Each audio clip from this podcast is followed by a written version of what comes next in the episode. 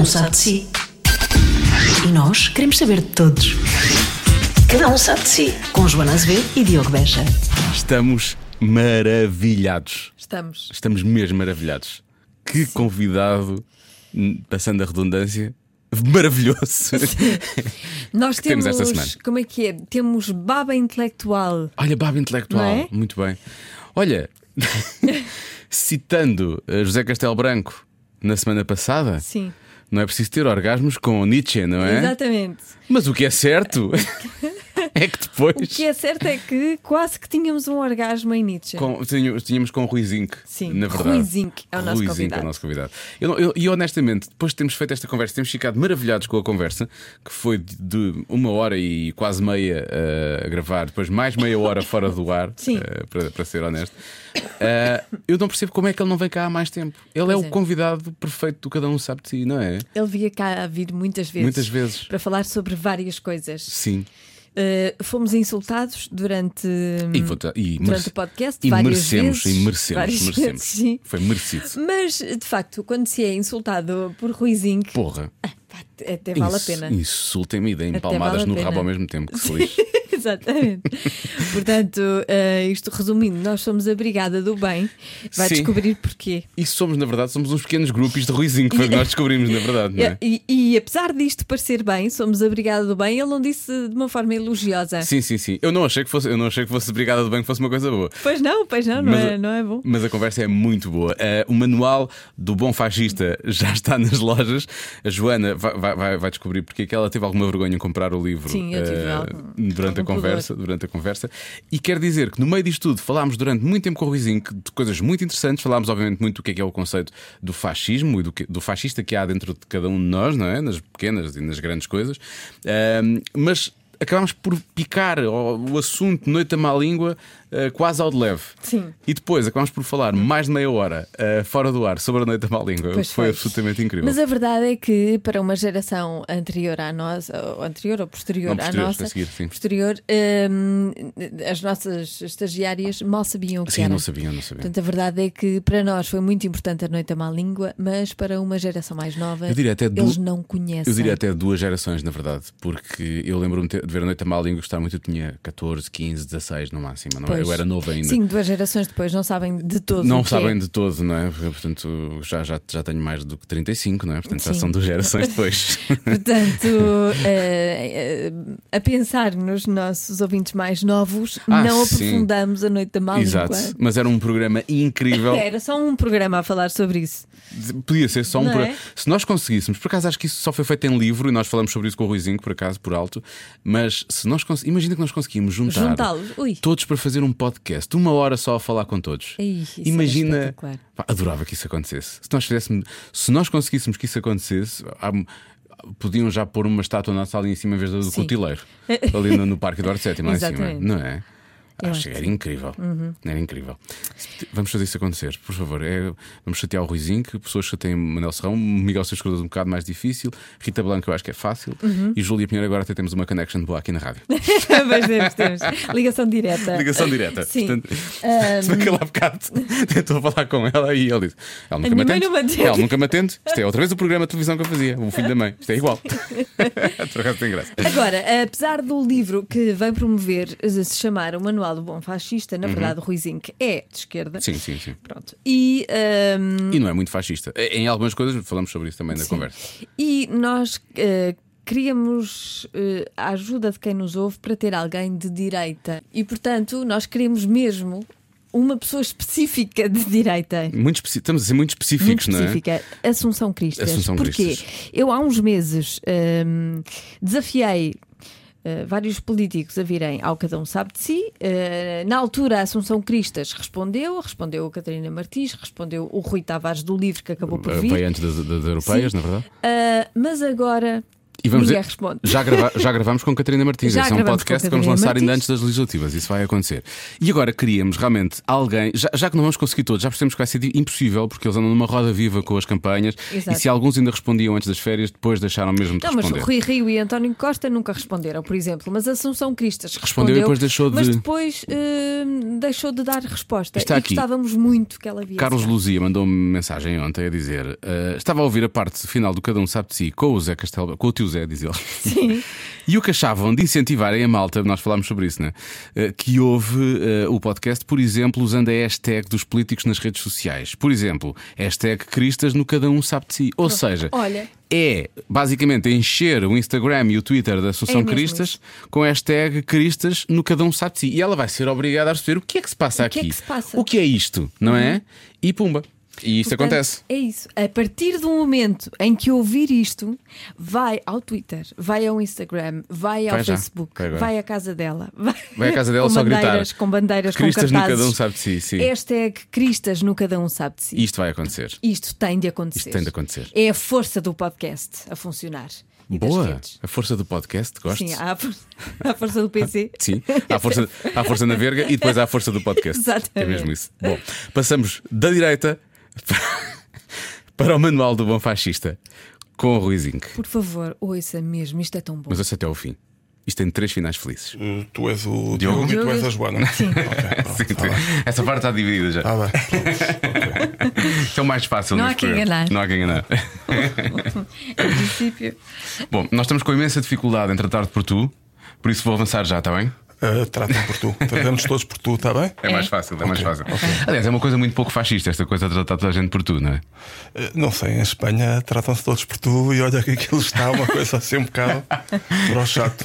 Pois é, aquilo está um bocado. Nós- o que nós temos aqui, na verdade, e já va- vamos falar do livro, obviamente, eh, mas hum, aqui neste cantinho, tirando obviamente a Espanha, que aquilo também não está fácil, eles também tiveram dificuldade com as, com as eleições, eh, nós temos aqui, vemos aqui um pequeno paraíso neste momento no, no que se passa em termos de clima político na Europa, não é? É uma miragem. É uma, é uma miragem. Não, é uma, é, uma, é uma ilha. Nós sempre fomos uma ilha. Cercados de água por um lado e de uma coisa pior que água pelo outro. São espanhóis, sim. A- a Espanha, pá, não, não é nada, não, não é nada pessoal contra a Espanha, é only business. Eh, a Espanha, até ao século XV, era, era, um, era um conjunto de países decentes. A partir do século XV, com os reis católicos, com a, a tomada do poder de ocupação de toda a Espanha, menos de Portugal, eh, a Espanha passou a ser cinco vezes maior que Portugal. E é o nosso único vizinho. Portanto, nós vivemos sempre com medo da Espanha e a Espanha nunca viveu com medo de nós. Quando um espanhol com ar sobranceiro nos diz: Epá, desculpa lá, Joana, desculpa lá, Diogo, eu não vos quero ofender, mas eu- nós, nós espanhóis nunca ligámos muito a Portugal. Claro, claro que nunca ligaram. Nunca tiveram medo que nós os invadíssemos. Em contrapartida, sabes como é que foi a tese? A tese do, do, do Franco para subir de posto foi como invadir Portugal em 48 horas. A sério? Era um exercício teórico Claro. mas era um exercício teórico possível. Isto é, esteve lá sempre o vago desejo de unir a Ibéria sobre, sobre, sobre, sobre o manto de Castela e, e a possibilidade estava lá. Isto é, é- é- porta- portanto, é uma tese teórica que ninguém se ofendeu em Espanha. Imagina se em Espanha tivessem eco de um plano português para invadir a Espanha em 48 horas. É, que é, é- é isso que é diferente. Eles, eles riam-se, nós nunca nos devemos rir. Tanto quanto sei, não verifiquei o facto. Os jornalistas que ainda existem que vão fazê-lo, mas eh, o, o exército português, quando entramos para a União Europeia e foram construídas autoestradas de ligação para facilitar a ida de, de Badajoz eh, em- até Elvas, eh, o- apesar de tudo, houve um relatório militar dos militares portugueses, mesmo já nos anos 80, a desrecomendar eh, facilitar a, A entrada. a entrada. Porque eh, a autoestrada, como tu sabes, a autobahn, serve para duas coisas. Serve para facilitar a, a viagem, mas serve também para facilitar a invasão.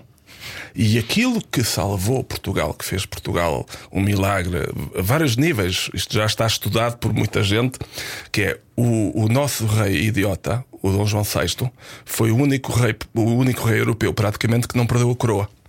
Ao fugir para o Brasil, fazer aquela coisa, aquele golpe de mágica brilhantemente estúpido, que é a corte toda foi, foi para, outro, para, o outro lado, do, para o outro lado do, te, do Tejo.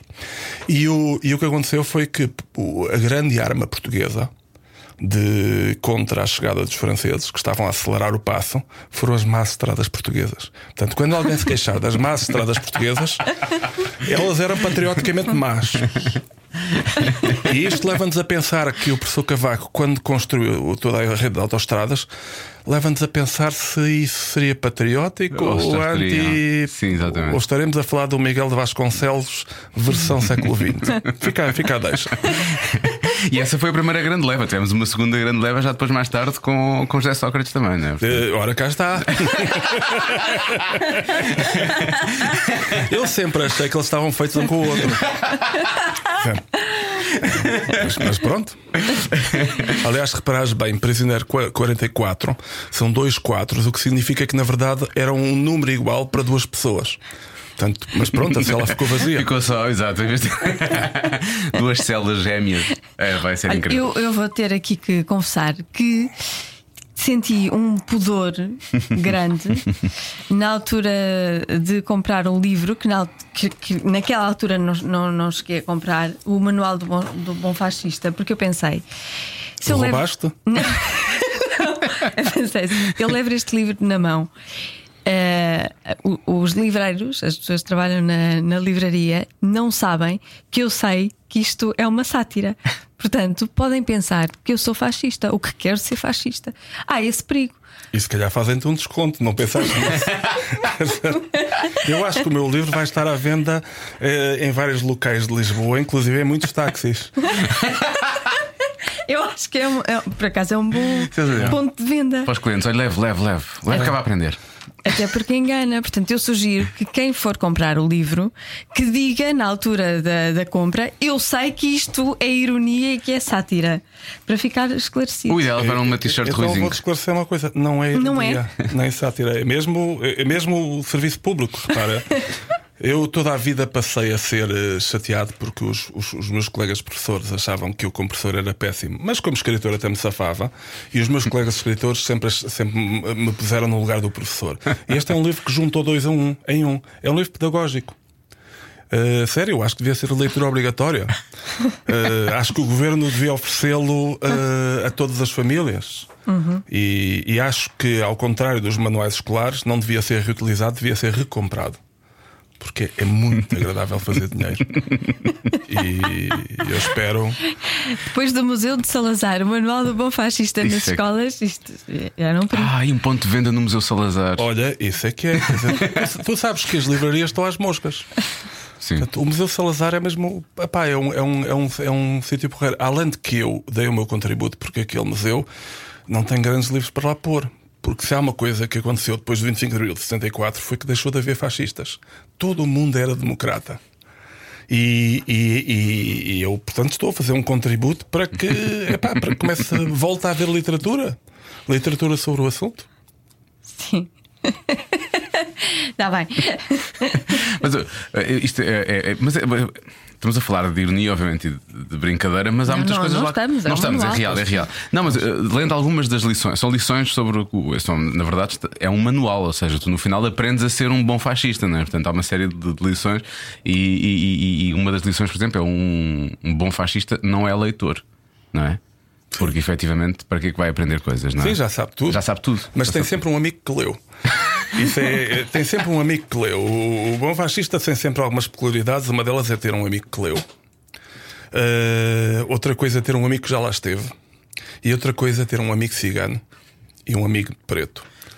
Que é muito bom, e até um amigo judeu, ou seja, um amigo muçulmano. Tem, e, e, esse amigo, esse amigo, que eu não sei se é real ou imaginário, mas esse, esse, esse não vou, enfim, não vou dizer que não é real. A mim parece-me imaginário, mas pode ser real.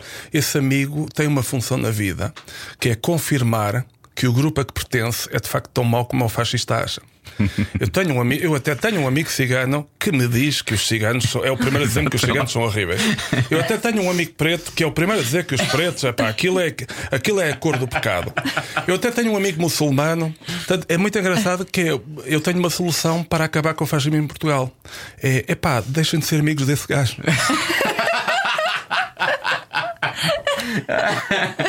Eu até consigo atribuir alguns nomes a esse gajo, na verdade, não é? Porque eles, eles andam aí.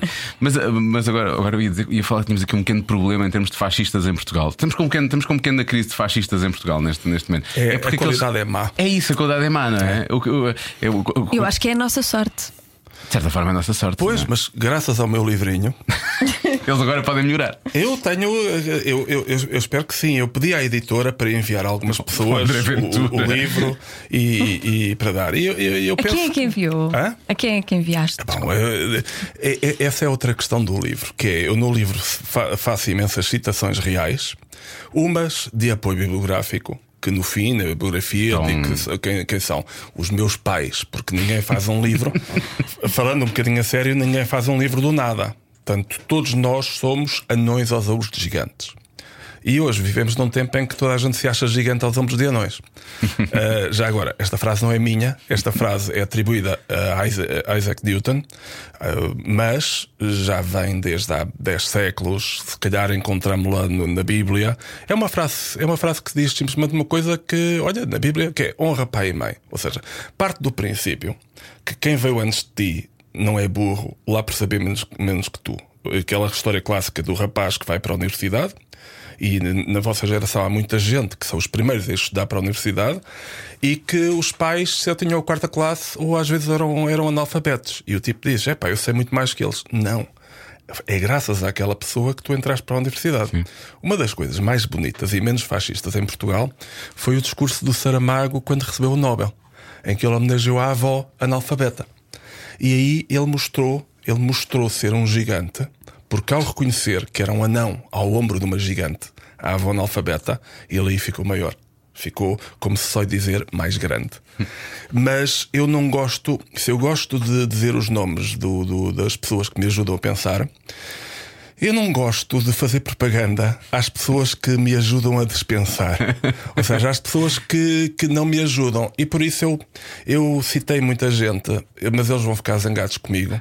Mas eu citei muitas pessoas concretas e grupos profissionais ou amadores, grupos de, de, de fascismo amador, ah, mas não lhes atribuo os nomes. E estou à espera que eles fiquem indignados e que me ponham um processo em tribunal. Hum. Essa malta normalmente não vai muito pelo processo em tribunal, não é? Pois, mas, mas, eh, é, é- é- mas é isso. É, tem, é- é- é- posso falar um bocadinho a sério? Sim, claro. Vocês sabem que precisamente aconteceu agora, agora mesmo, em cima da hora, eh, o, eh, o assassínio macabro, sinistro de uma freira, a freira da Mota. Eh, uma, uma- não, não me lembro agora, peço desculpa, não me lembro agora o nome dela, mas uma senhora que, epá, que tinha 60 anos, era impecável, era uma freira que eh, era também enfermeira, ajudava as pessoas, era muito, muito aberta, muito pouco, muito pouco censurar os comportamentos, ou seja, ajudava quem podia e andava sempre na sua moto lá no norte de Portugal a correr, era muito bem disposta e muito alegre e ajudava. E ela foi morta. Eh, e de forma violenta, e depois o, o cadáver foi desacralizado por um idiota, um assassino. E para mim é muito simples. Ela representa o bem. Uma pessoa que quer ajudar os outros. E que se calhar, já aqui que estamos a fazer propaganda a certos partidos, ela era de certeza contra a pena de morte. Porque é muito cristão ser contra a pena de morte. E mesmo do indivíduo que a matou. Ou seja, se ela pudesse falar, ela dizia: pá, não, não- não matem esse indivíduo, não o torturem. Tratem-no com a decência com que se trata um criminoso horrível. E o indivíduo que a matou, para além de ser um bocado provavelmente doido e um indivíduo pobre, é a encarnação do fascismo para mim. Que é a brutalidade e a buçalidade que tem no, no ato violento eh, o momento em que de facto pode superar eh, as pessoas que não fazem mal a ninguém. Isto é. Eu posso não ter muito respeito por vocês dois, Como nós merecemos mas resto. posso dizer que posso, posso- posso dizer que, que, que, que tanto a Joana como o Diogo não fazem mal a uma mosca. E por isso, enquanto vocês estão aqui na rádio a dizer disparates, vocês não estão a fazer mal às pessoas. Portanto, o vosso programa, é a única coisa que posso dizer eh, bem a vosso favor, é que, é que o vosso programa não encoraja a violência. Isso é tão subjetivo, é tão subjetivo. Mas, mas, mas, portanto, mas, mas é um pouco isto: que é enquanto as pessoas estão a ler, ou estão a escrever, ou estão a, a- dizer coisas bem dispostas na rádio, as pessoas não estão a fazer mal.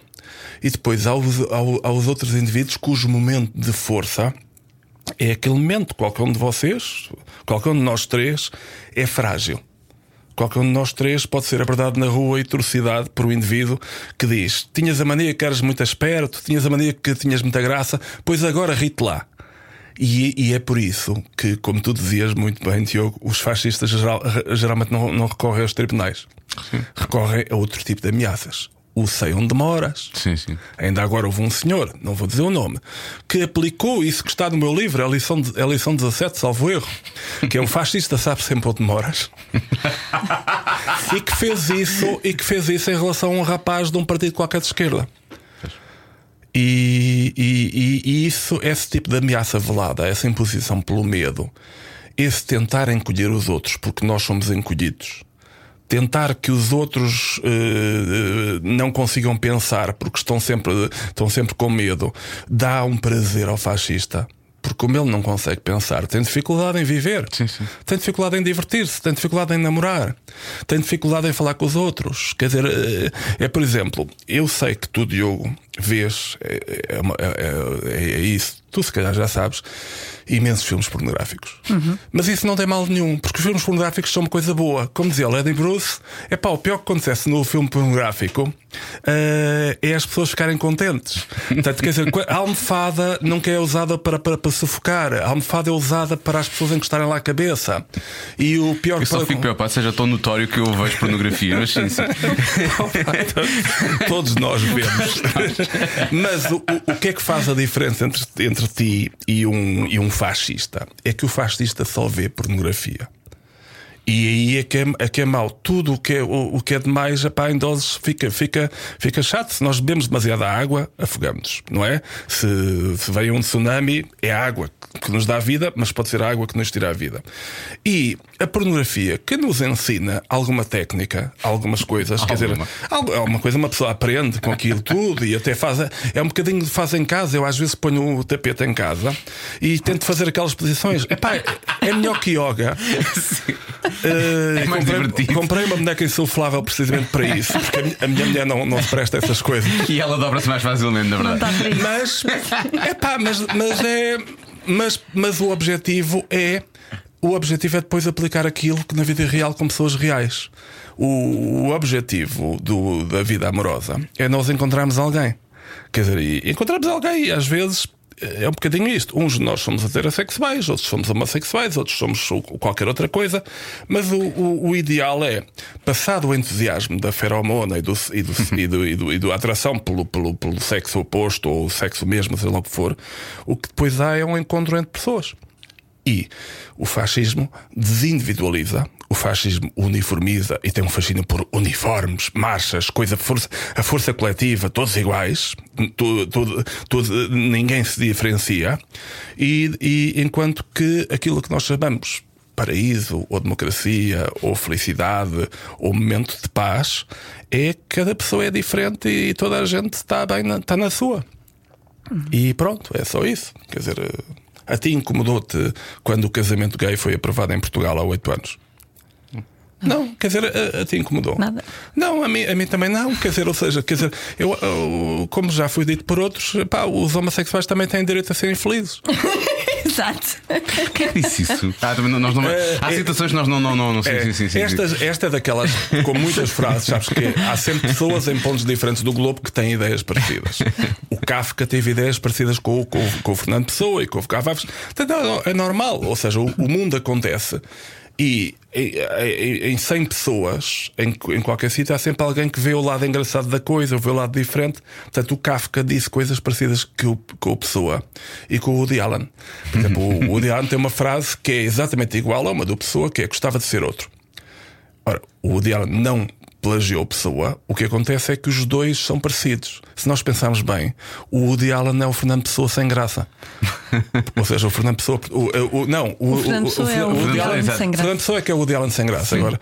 Mas mas E é ficar com um bocadinho mais de problemas ainda assim, até por aquilo que parece. Pois, talvez. Mas o- tens aqui a maior fã portuguesa do Woody Allen. Cada um, Olha, cada um e, as e, suas. fa- e fazes muito bem, porque, porque de facto um mundo sem Woody Allen seria uma, seria uma coisa insuportável. Mas esta frase, portanto, é atribuída a várias pessoas. Eu via atribuída a uma, uma figura engraçadíssima que é um, é um cowboy judeu texano.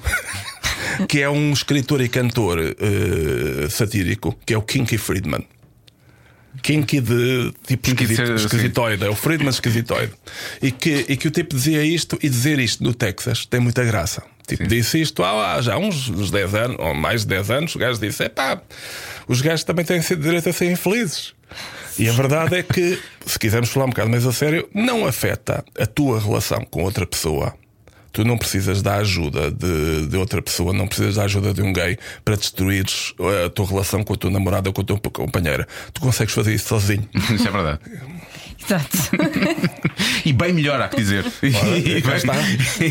e bem melhor. Já tens dois talentos. Estás a ver? Isso sim, pornografia. Bom, hum, no, meio, no, meio, no, no meio disto tudo, começa a achar que sequer foi má ideia teres lançado o livro, na verdade. Não é? Porque estás a, estás a dar as armas todas aos que nós temos que têm pouca qualidade para se tornarem uns fascisoides a sério. Sim, mas estás a esquecer a lição 36, o bom fascista não lê. Estamos chaves. Portanto, eles têm um dilema. Um, têm um, têm ali, um, ali, ali um dilema. Mas é, é, é, é um pouco isso. É, o, é um retrato, é um retrato do, do humano enquanto fraco. Eu acho que o fascismo é uma fraqueza. E não acho que haja de um lado fascistas e do outro lado democratas. Não, todos nós temos um potencial em nós eh, de, de burguesar. todos nós temos isso. E uns, e- e- uns têm mais tendência, ou seja, há pessoas que quando estão bêbadas e lhes atiram de repente um copo à cara que, que têm propensão mais para a violência, mas em princípio muita gente, a maioria das pessoas, reage com um bocado de violência se lhe dão um empurrão um estalo. Agora, há pessoas que não precisam sequer desse empurrão. E há pessoas que a certa altura só se alimentam de mal-estar, só se alimentam de ressabiamento, estão sempre zangadas, falam em nome do povo, mas depois começam a insultar o povo se o povo não, não faz o que elas querem. Eh, e, essas, e, e- e, de facto há pessoas com mais tendência para asneirar. Para mim, o fascismo é uma asneira. E há pessoas que eh, só vão lá se forem um bocado empurradas. Mas, quando os alemães votaram no Sr. Hitler, eles não tinham, não estavam naquele momento com nada, com nada no- na bebida. A embriaguez era coletiva, mas não era uma embriaguez genética. É ofensivo e estúpido dizer que os alemães de 1933 eram geneticamente defeituosos.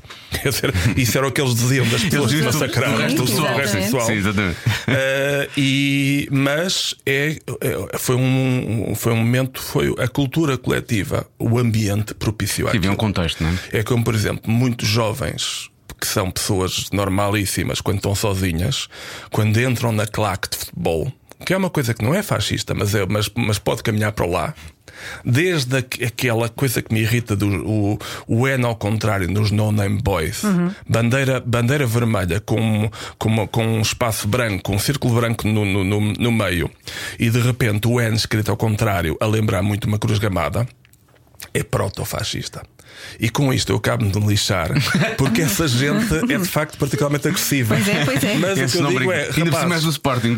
Sim, não, não sou de Sporting. não sou de Sporting, não sou do Porto, sou do Varzim. Mas, por exemplo, o que aconteceu em Alcochete, Sim. eu acho estúpida que aqueles tipos estarem ainda presos. Acho muito estúpida a acusação de terrorismo. É porque o que aconteceu ali foi um momento de embriaguez coletiva. Com dois líderes que não sabiam muito bem o que é que estavam a liderar, dois ou três cabecilhas, e o resto, alguns deles dá pena, porque eu reconheço, eu reconheço muitos daqueles rapazes que ali estavam. Alguns vão em banda, alguns estão no único grupo que os aceita. Muitas vezes a malta adere ao fascismo porque precisa de aderir a um clube, precisa de aderir a um grupo. Sentir Precisa dizer eu não tenho namorada, mas, mas não, é porque, não, é, não é porque eu não consiga, é porque eu não quero. É porque as gajas não merecem. E, e, e, o- e o, e o que eles fizeram naquela aquela excursão à Alcochete foi o felizmente inofensivo.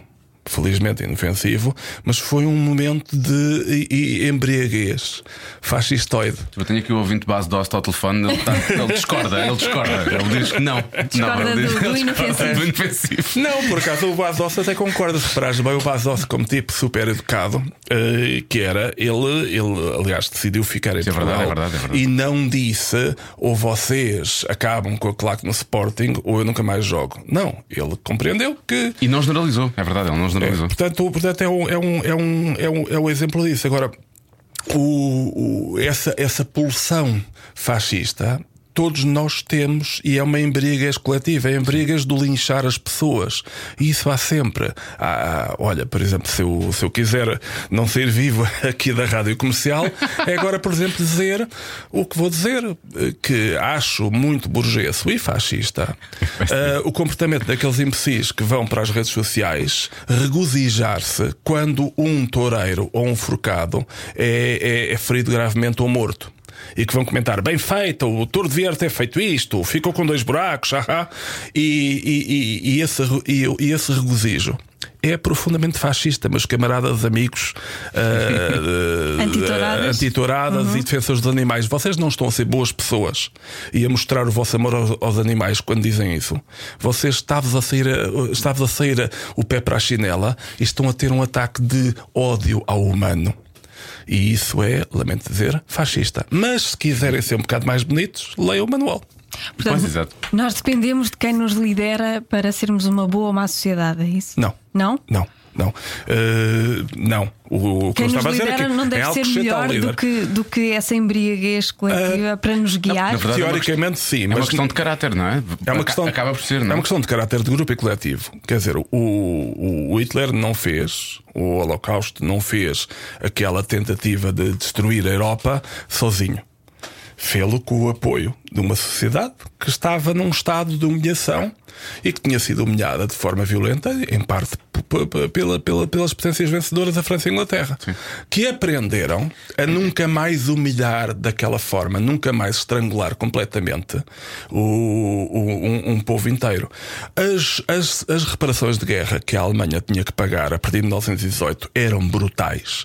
Grande parte do produto interno bruto ia para pagar os juros da dívida. E o que me, o que me choca a Alemanha tem coisas fantásticas. Por exemplo, um senhor que, salvo erro, é, é- é neto do Goebbels Sim, e é- que é um homem de esquerda. O que prova que não é genético. Pois é. E é um homem de esquerda e é um homem que eh, abomina o que o, que o avô fez, mas não apaga o nome porque ele sente seu dever carregar o nome, o, no- o nome, o, nome, o nome do pai. Essa para mim é a boa Alemanha. A outra Alemanha, que é a Alemanha que às vezes lhe foge também o pé para a chinela, é a Alemanha que não percebe que o que fez há uns anos a Portugal, à Grécia, eh, sobretudo a Portugal e à Grécia, que foi estrangular-nos com juros que ainda estão, os juros deviam ser perdoados ou deviam ser renegociados. Portanto, estamos a não ter dinheiro enca- encaminhado para os nossos serviços de saúde porque esse dinheiro vai para pagar a dívida, e os juros da dívida. A Alemanha fez uma fortuna com a miséria alheia. E o que é espantoso é a Alemanha não, não perceber, nem mesmo com a senhora Merkel e com o senhor Stoibel, não ter percebido que epá, não se encosta uma pessoa. Estão a fazer a mesma coisa. Não se encosta ninguém à parede, não se encosta um povo, porque de- epá, depois, quando aqueles tipos estão desesperados, aquilo Corre mal. co- corre, corre- corre- corre mal, não se humilha.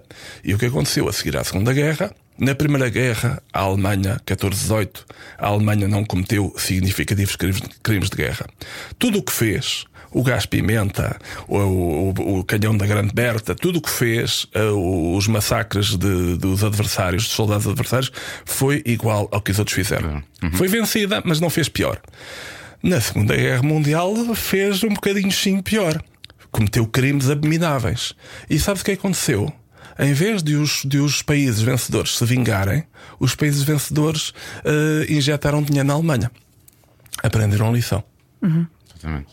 E, portanto, este, este fascismo, cada vez se fala mais e cada vez há mais grupos de extrema-direita, é, é por causa dessa humilhação, dessa parte, tristeza. Sim, em parte é, E eu quero, eh, daqui a pouco, quando tu quiseres, voltar à tua pergunta, que é: os líderes têm que ser melhores que nós ou não? Que eu acho que é uma grande pergunta. E daqui a pouco, se, se quiseres fazer, eu respondo agora, agora, respondo agora a esta. Só para seguirmos a linha. Uh, só para, portanto, para voltar à, à questão, porque eu não a respondi.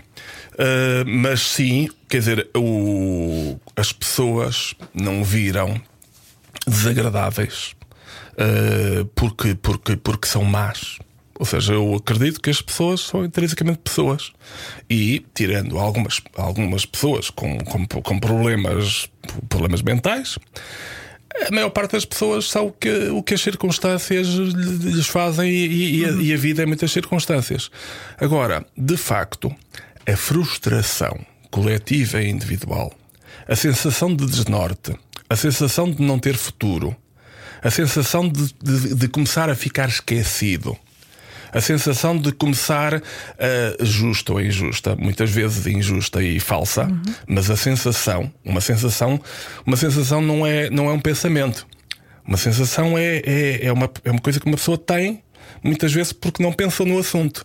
A sensação de que os refugiados vêm para aqui roubar o nosso dinheiro. A sensação de que isto agora é tudo estrangeiros. A sensação de que a Madonna uh, tinha um espaço para, para, para, para aparcar os 12 carros, dado os 15 carros, bolas. É que está cá dentro, está cá dentro. e eu não, não tenho lugar e a Mel. A sensação de que é a mim que a vida corre mal. Isto associado a um tempo hedonista em que nós somos todos egoístas, em que o mundo me corre mal a mim. Há pessoas que ficam fascistas com vontade de dar um tiro, um tiro em toda a gente só por perderem o autocarro. Portanto, e, e, essa sensação de a sensação de estar a ser pisado uh, que já foi retratada em muitos livros, quer dizer, há toda uma biblioteca de livros sobre o assunto, isso pode levar para o, para o, para o fascismo. Essa, essa, uh, o desnorte. E nós vivemos numa sociedade que leva ao desnorte. As crises económicas não são só crises uh, de dinheiro. Aliás, nunca são crises de dinheiro. São crises psicológicas. São terrorismo psicológico. Por exemplo, nós neste momento estamos dependentes de uma associação chamada FITS, um, que é um grupo de rapazinhos com ar presunçoso que faz anotações e que, e, e, e que vai dando notas aos países. Tipo, olha, Portugal agora é lixo. Olha, Portugal agora deixou de ser lixo. Olha, agora os investidores é uma, é boa, é uma boa altura para investir, para investir. E o que acontece é que de repente estamos, estamos eh, reféns de indivíduos que não foram eleitos e que, como provou a crise de 2009 nos Estados Unidos, têm uma agenda e muitas vezes estão ao serviço de alguns interesses concretos privados. E, e, e, esses indivíduos podem afetar a nossa vida. Sim, nós somos danos colaterais muitas vezes. E Portugal foi um dano colateral, é, é exemplo disso. Sim. E o, o, o, todos este, todas estas pequenas, uh, aí, por exemplo, nos Estados Unidos, o Trump foi eleito por boa gente. Ou seja, eu concordo com o Trump quando ele, numa, numa licitação entre nazis e antinazis, fascistas e fascistas, ele, em que um fascista matou, um, matou uma pessoa inocente, usando uma, a, a mais poderosa das armas, o carro, e feriu uma data delas, uh, o Trump disse: há gente boa de ambos os lados. Uhum. Embora um líder, um líder não deva dizer isso, mas nós que não somos líderes podemos dizer isso. É evidente que há gente boa que faz coisas horríveis.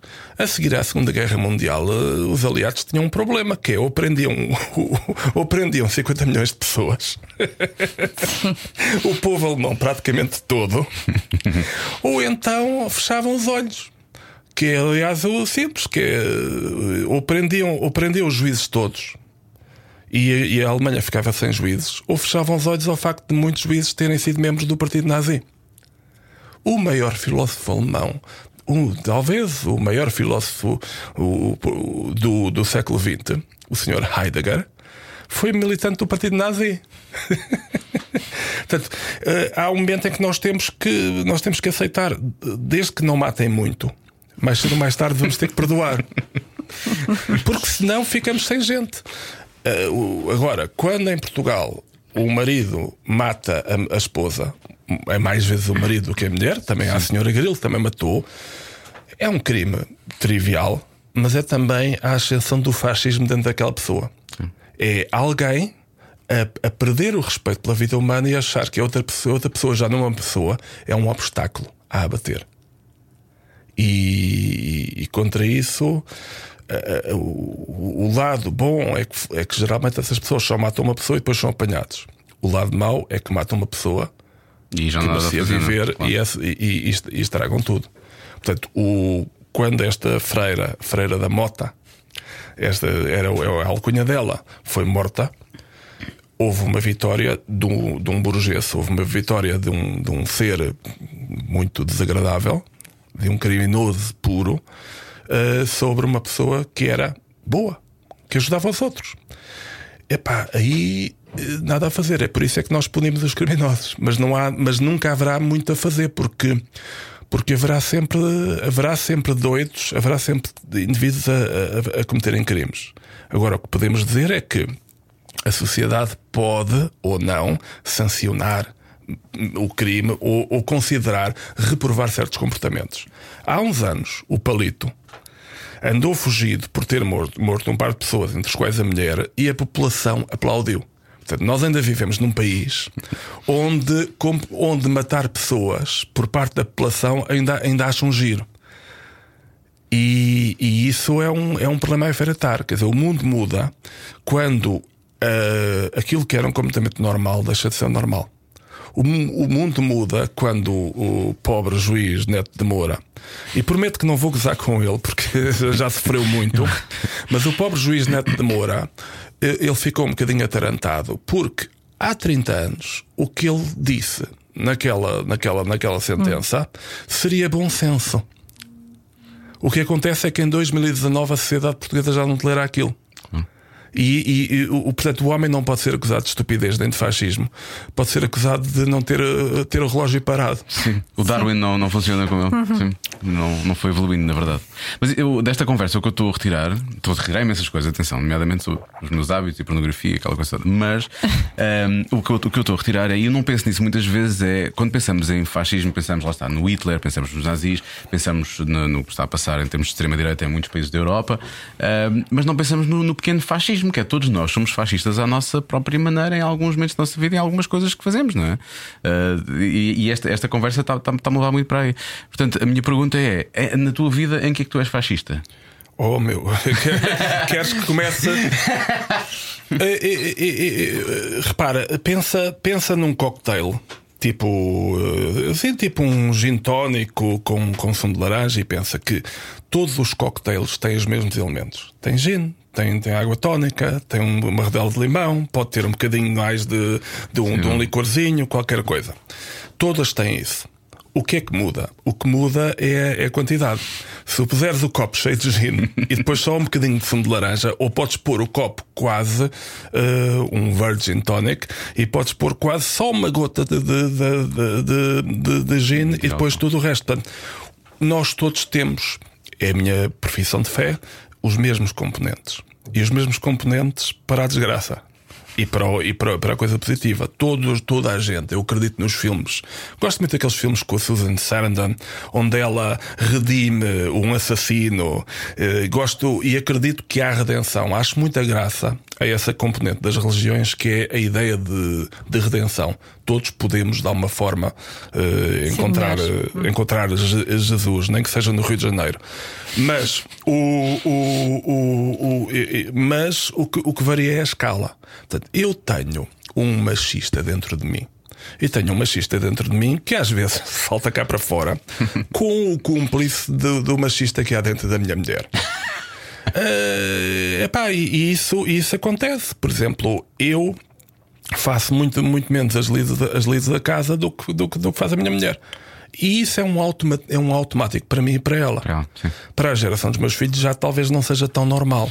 Portanto, eu tenho essa preguiça machista dentro de mim. Depois, eu nasci em 1961 e vivi 13 anos sob ditadura alguém que viveu 13 anos, os, os, anos de 13 anos da formação, um peixe dentro d'água não pode dizer eu sou tão bom que não sou tocado por esta água. Portanto, está cá dentro. Eu, por exemplo, vim aqui, estou neste momento, como muitos milhões de portugueses, pelo menos todas da minha geração, com o bilhete de identidade no meu bolso. Isto, para um americano ou para um inglês, há 10 anos, uh, era impensável. Eles gritavam, serem obrigados a trazer uma identidade, eles começavam a gritar que isto é uma ditadura. Para mim é um ato natural, mas isto é só uma coisa externa. Mas tu pediste qualidades in internas. Eu fico frustrado às vezes, eu fico ressabiado muitas vezes, eu irrita muitas vezes quando há colegas escritoras mulheres que ganham os prémios literários que devia ter sido eu a ganhar. Posso dizer nomes. uh, e, e, e, e, tenho e, tenho às vezes e, salta-me a tampa e tenho agora menos mas uh, volta e meia tinha uh, partia, partia para a violência física com uma facilidade quase shakespeariana. Portanto, que, portanto, só para dar isso, em termos de traço de caráter, eu muitas vezes sou muito mais intolerante do que gosto de me imaginar. Eu acho que isso é, acontece com todos, não é? Com todos nós. E como bom fascista de esquerda do meu do lado do capítulo, eu, e nota-se muito aqui neste, nesta conversa, eu sou muito a favor de ouvirmos os outros, mas gosto imenso de me ouvir a mim. Neste caso dá imenso jeito, é, é isso que nós Não, mas é aquela coisa, quer dizer, é, se vocês, é, nada pessoal contra vocês, mas se vocês, vocês estudem daqui a uns anos, aprendam a dizer coisas interessantes, eu terei prazer em ouvir-vos. Tenho um spoiler para ti. Isto não é um insulto. Nunca irá acontecer. Não vai acontecer. eu sei, eu sei. Estava só com a esperança de que pudesse eventualmente acontecer. Não, era só, era só prazer de insultar. Este sai, isto é um bocadinho turete, está a ver? Mas isso é bom. Isso, eu acho que isso relaxa as pessoas. É. Não é? São pequenos mecanismos que também depois retiram o fascista que há dentro de nós. Apesar de estarem a usar. É um mecanismo fascista, Sim, mas que retiram se o fascista. aliviarmos Sim. a bolha, é? acho Se aliviarmos. É, ora, cá está, é isso. Quer dizer, que é, e, e falando também, pronto, falando um, um bocadinho mais, não é mais a sério, porque nós estamos a falar a sério, mas um bocadinho menos lúdico, o, isto, cá está, não é uma frase minha, é uma frase do Sartre. Não sei se, se em 2019 podemos citar o Sartre, mas ele, ele diz uma coisa, aliás, ele diz uma coisa que eu nunca encontrei num livro dele dito desta forma. Foi um professor meu de filosofia Uh, que era muito engraçado no liceu, um professor uh, que, que, que tinha uma, uma, certa dificuldade de comunicação. Era, um, uh, que era uma personagem, era muito magrinho. E, e nitidamente ele não, não lhe aprecia nada estar ali a ensinar filosofia àqueles, àqueles matacões. Mas ele disse uma vez uma coisa muito engraçada, citando o Sartre, que é: Quando sou estúpido, eu sou estúpido. Todos nós somos estúpidos. E eu acho que achar que eu dizer eu sou estúpido é um bom princípio. Nós somos melhores pessoas e menos fascistas quando dizemos logo: pá, eu sou estúpido, sou um bocado, sou um bocado totó. É chato quando nós acusamos os outros. Ou seja, eu dizer para a minha mulher: tu és uma gada estúpida, é um bocadinho burguês da minha parte. Mas se eu disser: é pá, eu, eu sou estúpido, é um bom princípio. Eu sou estúpido. Ponto. Mas quando tomo consciência de que sou estúpido, deixo de ser tão estúpido pelo menos durante algum tempo, até voltar a esquecer. Portanto, há uma presunção que eu acho que acontece muito agora em muitos escritores jovens, que é o ubris, que é o ícaro, que é a presunção que é eu cá sou bom, eu cá sou bom, eu cá sou bom, como na canção de chutes e pontapés. É E até ao dia em que, em, que ca, em, que, em que caem e batem com o nariz e percebem que somos todos, somos todos, somos todos frágeis. Mas a ideia, a, a ideia que substituímos o estúpido por outra coisa funciona. Eu, às vezes, sou um bocadinho burguês. Mas quando tomo consciência que sou burguês, deixo de ser tão burguês. A consciência aqui é o essencial. E é um exercício mental, moral, que todos nós podemos fazer sozinhos em casa. Quer dizer, nos intervalos de ver pornografia. Portanto, podemos usar o tapete do yoga para a mesma coisa. E, e que é. E, e, é simplesmente isto: é quando eu sei que sou um bocadinho fascista, tenho um fascista em mim, mas ao ter consciência de que ele lá está, eu, eu, eu, eu não fico protegido, mas pelo menos ao ter consciência que lá está, fico mais alerta e posso domesticá-lo melhor. Eu sei que sou fraco, sou uma pessoa fraca, mas sabendo que sou fraco, tendo consciência que sou fraco, posso ser menos fraco. Eu sei que sou ciumento e que eu passo a vida a enganar a minha mulher, mas se ela olha para o outro, eu fico logo aquela gaja. Estamos divorciados há seis anos, mas eu ainda. Ela anda-me a trair com um gajo e anda a fazer coisas com um gajo. Casou com ela há três anos, mas continua-me a trair com o gajo. Portanto, Isto é. tu ter consciência de que isto é idiota, se eu tiver consciência de que isto é absurdo. Oh, epá, é absurdo. Deixa a fazer a sua vida. Porque é que estamos em 2019, eu deixo de ser tão. Agora, não posso eliminar eh, essas marcas que é em mim. Não posso eliminar em mim o estúpido sentimento de posse. Não posso eliminar em mim, porque nasci em ditadura. A associação visual, eu estou neste momento bolas, eu estou a imaginar a minha mulher com outro tipo e que há, há- há certas posições sexuais que eu associo a humilhação. Na verdade, não são humilhação, são meramente eh, é assim que o corpo funciona. Eh, aqui dava, dava, não sei se vocês são patrocinados pelo IKEA, mas se tivessem um engenheiro sueco para vir cá, ele podia explicar melhor como é que o corpo humano As encaixa. coisas montam, sim, sim. Mas nós continuamos a atribuir humilhação. Por exemplo, há homens em 2019 que atribuem ao sexo oral o, o- uma humilhação. Quer quando são poder, eles a não é? fazer, quer quando, quer quando são elas. Ela está de joelhos. Sim, é o poder, não sei o quê. E há uma mulher americana que sofreu 30 anos da sua vida, a Mónica Lewinsky, passou 30 anos a sofrer. Porquê? Porque todas as pessoas com que ela falava, inclusive as pessoas, suas amigas, inclusive os os familiares, quando riam, não podiam deixar de olhar para a boca dela e rirem um bocadinho. E eu sei que se calhar faria isso, apesar de mim. É como quando tu dizes, é pá, aquele gajo tem uma grande penca e não consegues deixar de dizer isso. E o que eu reparo é que houve uma cobardia enorme das mulheres bem pensantes americanas. Foi uma cobardia enorme, porque havia uma forma muito simples de li- libertarem a Mónica Lewinsky do seu calvário, do calvário em que penou os seus anos maiores, tem agora se- quase, quase 60 anos, 30 anos a sofrer. Era muito simples. Era haver um painel com 20 mulheres famosas, conhecidas, respeitadas, a dizer: Eu também pus aquela coisa na boca. Sim. É uma prática normal, filhos. É sério, quer dizer. é- é- é- Isso, isso parece o Sex Education, uma série da Netflix. Sim. Que ah, saiu uma fotografia de uma vagina de uma delas e elas todas disseram It's my vagina. Pois, pois. Para, sim, para Já evitar está, a vergonha. Gente, gente sente, acaba por muitas vezes responder ao- ao- aos problemas reais de formas parecidas. E agir como ela está bem resolvida em relação a isso. Se não viste uma entrevista que ela deu ao, ao, Sei que agora ao John está Oliver, a ficar. Sim. Mas tu imaginas o, O o calvário, sofreu. ela fala sobre claro. isso. que sofreu para chegar aqui. Portanto, foi, foi, foi, foi, foi, foi uma, uma vida importante e provavelmente prejudicou até as suas relações afetivas com, com, com alguém. Eu não sei se ela está junto, ela falou sobre isso Por, também. por muito que um homem, quer dizer, repara, repara aqui, isto aconteceu muitas vezes e acontece ainda hoje o drama. As atrizes de filmes pornográficos, falando agora um bocado, as atrizes de filmes pornográficos casam geralmente com atores de filmes pornográficos porque eles, sendo boas, a maior parte deles são boas pessoas. Eu já vi muitas entrevistas.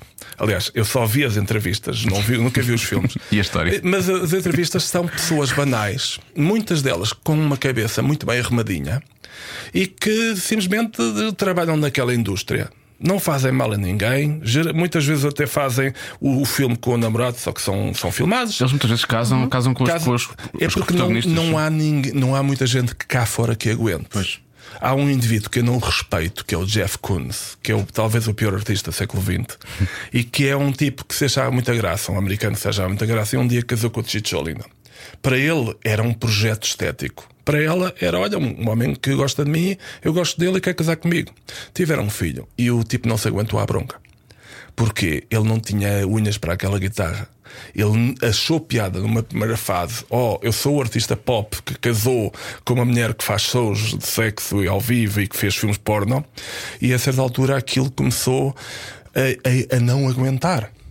Eh, não vou dizer que foi o fascista dentro dele que, que subiu, porque, porque, porque acho que foi a estupidez.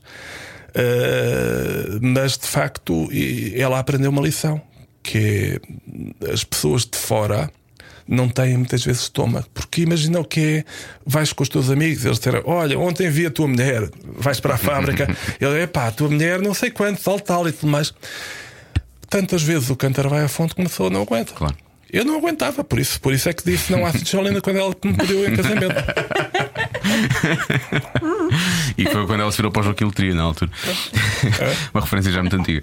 Ahm, por falar em referências antigas, ah, eu, é óbvio, para, para a idade que eu tinha na altura, devia ter talvez. 13, Vais 14. falar de- do, do- da Noite da Má Ia falar da Língua? Noite da Má Língua, mas- antes disso, A língua. A A língua. Deixa o Ruizinho responder Ah, é, à- à, à pergunta, à pergunta. pergunta de. Mas repara, eu falar da Noite à Má Língua ter-me ter-me levado na altura aos livros do Ruizinho, que Ah, na verdade sim, não, sim. É, não era da Noite à Má Língua em si, mas sim, sim, sim. É a resposta do, a resposta Mas a questão da. faz- eu sei qual é a pergunta, mas faz lá que, é que os, ouvintes, eh, os ouvintes já se Já esqueceram. se esqueceram, já foi há 20 É. minutos. Eu também já não me lembro. Não, mas assim, aí a pergunta era mais ou menos esta: era as elites, quer dizer, depende, temos que ter boas elites, temos, que ter bons boa líderes. liderança Para dar um bom exemplo, não para, é? para sermos melhores como sociedade. Ok, eh, em, em princípio não. Porque eu acho que uma sociedade saudável é aquela que não precisa de líderes. Há pessoas em funções. eh, Vocês aqui estão, podem ser líderes da audiência, mas liderar não é a marca principal. Tem que haver uma pessoa a gerir isto, mas não é a marca principal. Um, um título que eu gostava muito era o gestor, durante muitos anos, durante décadas, da maternidade Alfredo da Costa, mas ele sempre disse que o primeiro diretor de um hospital tem que ser um médico o número dois tem que ser o gajo das contas. E, portanto, e, e sempre, sempre, sempre disse claramente que ele estava a servir e não a mandar. Era o que faltava mandar. Portanto, uma sociedade ideal não precisa de líderes. Liderança é um defeito, é pormos. é- é- todos nós somos seres pensantes e é por isso que eu sou a favor de que as pessoas vão votar, nem que seja branco ou nulo, porque é o único momento em que todos o contamos. É o único momento em que o, o, o, o, voto do, do tipo muito rico vale exatamente o mesmo que aquela cruzinha. Ou seja, o tipo muito rico pode pagar os cartazes da iniciativa liberal. Mas o, o, o que acontece é que o voto, a cruzinha, vale mesmo o mesmo. E isso é maravilhoso. O- portanto, não, os líderes muitas vezes são apenas o reflexo. Não são nem melhores nem piores. Os indivíduos mais estúpidos no- na Assembleia, no Parlamento, acham que são melhores que o povo que tem. Os indivíduos mais estúpidos cá fora acham que são melhores que o Parlamento que tem. Mas, como dizia o Woody Allen num filme, eh, epá, o- ambos se merecem e são muito mais parecidos, mu- muito mais parecidos do que se julgam, do que, do, do que pensam. Há um filme em que o- os pais do Woody Allen vão a um consul, consul, consultor matrimonial porque estão a dar mal e no fim ele diz. Pensando, pensei muito no vosso assunto e acho que vocês se merecem um ao outro. E a mulher diz: Mas quer dizer, eh, eu não vim aqui para ser insultada, eu amo. Mas o que é que mal fiz eu ao mundo para o merecer? Pronto, era só isso. Portanto, a liderança não é importante. Dito isto, nós neste momento vivemos um momento de graça porque temos líderes competentes, profissionais, inteligentes e que não têm vergonha de, de fazer política. E o Marcelo, que é do mesmo partido, ideologicamente é igualzinho ao Cavaco, ele esteticamente é o oposto do cavaco. e se nós estamos agora melhor, embora ainda estejamos em crise, embora ainda haja falta de tudo, é porque o discurso sobre a sociedade mudou. O Marcelo e o Costa. Juntos, é mérito deles, mas é também mérito de muitos outros, mas são, mas, já que estamos a falar de líderes, eles têm em comum, os dois não têm vergonha de ser políticos, os dois não têm vergonha de ter lido um livro, e os dois ah, têm um discurso positivo. Um discurso em que diz: epá, estamos em crise, mas a culpa não é tua. E o Cavaco e o, e o Pedro diziam: estamos em crise e a culpa é tua. Andaste a gastar acima das tuas possibilidades. Piegas. E isso foi. E a parte do Piegas então é sinistra. sim, sim, sim, sim. É, é, isso, isso é, para mim é o lado imoral, não é questão, não é questão política. Portanto, um país como Portugal deve ter bons líderes. Foi para lá o Rui Rio que vá o Rui Rio, também é um tipo sensato. Uh, se neste momento nós temos o, a Cristas é sensata, temos uma série de gente que, com propostas mais demagógicas ou menos demagógicas, também a campanha ninguém vai mal, mas temos um- uma sociedade que está em que nós percebemos que somos mais família. E não estou aqui a fazer aquela coisa, ai, o patrão é família disto, não, mas, mas, é, mas, mas, mas, mas, mas- mas é, é bom tu saberes que uma pessoa ganha mais que tu, mas não está a tentar tramar-te. Uh, e, e a ideia de que politicamente, neste momento, nós estamos num momento bom e somos uma ilha, não vai durar, uma ilha, um oásis no mundo. Agora, um país como o Brasil é tão grande que vai sobreviver ao Bolsonaro. O Bolsonaro diz aqueles deslates e faz aqueles deslates todos. A Amazónia já estava a ser destruída antes do, do Bolsonaro. A Dilma já destruiu a Amazónia, até o Lula já destruía. Só que ninguém se gabava. De a destruir. Ninguém dizia isso vai passar a ser, a ser a- a- vai passar a ser a política. E, portanto, o grau de destruição da Amazónia é, é, é que desautoriza o Sr. Jair. Imagina que Portugal tinha neste momento um Trump. A América pode ter um Trump e mesmo assim aguentar-se. Portugal não podia ter um Trump. Até porque alguém já tinha dado um estalo. Sim, já. Provavelmente os espanhóis já deviam entrar de Os cá. espanhóis não já é? tinham, já, já, já tinham vindo cá e dizer: olha, olha, vocês não se conseguem governar. Mas o, a Inglaterra pode ter um Boris. eh, Johnson, portanto, quer dizer, portanto, o- o- os países podem ter, podem sobreviver a- a- apesar dos líderes. Agora, o- não é tanto os líderes, mas são os líderes de opinião, quer dizer, o- as- as- são várias pessoas, cada alfinetinho, inclusive é o vosso programa, inclusive é eu. Nos meu, no- no- quando, quando, quando, quando, tenho, quando posso falar, nós todos temos alguma influência. Quer dizer, a, a mudança começa por si próprio. Quer dizer, é a própria pessoa que faz isso. Portanto, o que nós temos é temos países em que é mais difícil virar o barco porque o- aqueles países têm uma solidez. A Inglaterra tem uma solidez democrática. E ao mesmo tempo também tem uma grande tradição antidemocrática, que é de achar que manda nisto tudo, o desrespeito pelo- eh, completo pelos vizinhos, mas a Inglaterra é, uma, tem, tem, tem- é sólida. O Brasil é, é pia mais fino. O Brasil está mesmo, é um caso em que o líder faz mal. Portanto, resp- respondendo e fechando, os líderes não fazem bem, mas os maus líderes fazem mal. Pois, também visto. No caso do Marcelo, eu acho que ajuda o facto do, do Marcelo estar vivo. Quando fizemos a comparação em relação ao vinho atrás, o facto do Marcelo estar vivo logo à partida é bom. Não, o Marcelo é incrível. o tipo no outro dia foi uma, ali, ali, à- Livro do Porto e alguém disse: Olha, olha que isto vai demorar umas horas. E eu, eu, eu fiquei banzado com o que aconteceu, porque eu sou um bocadinho paranoico. Só um paranoico é que escreve um livro destes e eu tento disfarçar ah, as pancadas que eu tenho com a patina do humor. Mas na verdade aqui está de- dentro de mim está um tipo cheio de, cheio de medos e pânicos e, e, e, e maluquices. Mas eu fiquei espantado porque eu vi muitos filmes daqueles de, de, de gangsters e tudo mais e de repente estava na Feira de Livro do, do Porto com um tempo maravilhoso. E o, o, o- o Marcelo começa a visitar as bancas e alguém diz: Olha, que ele vai visitar as bancas todas. E visita, o tipo está ali três horas a visitar as bancas todas, a, a, a- a cumprimentar, a comprar, A comprar livros, livros, é? fa- A ler alguns já pelo caminho, Não, e, e ainda por cima, a comprar livros com o dinheiro dos nossos impostos.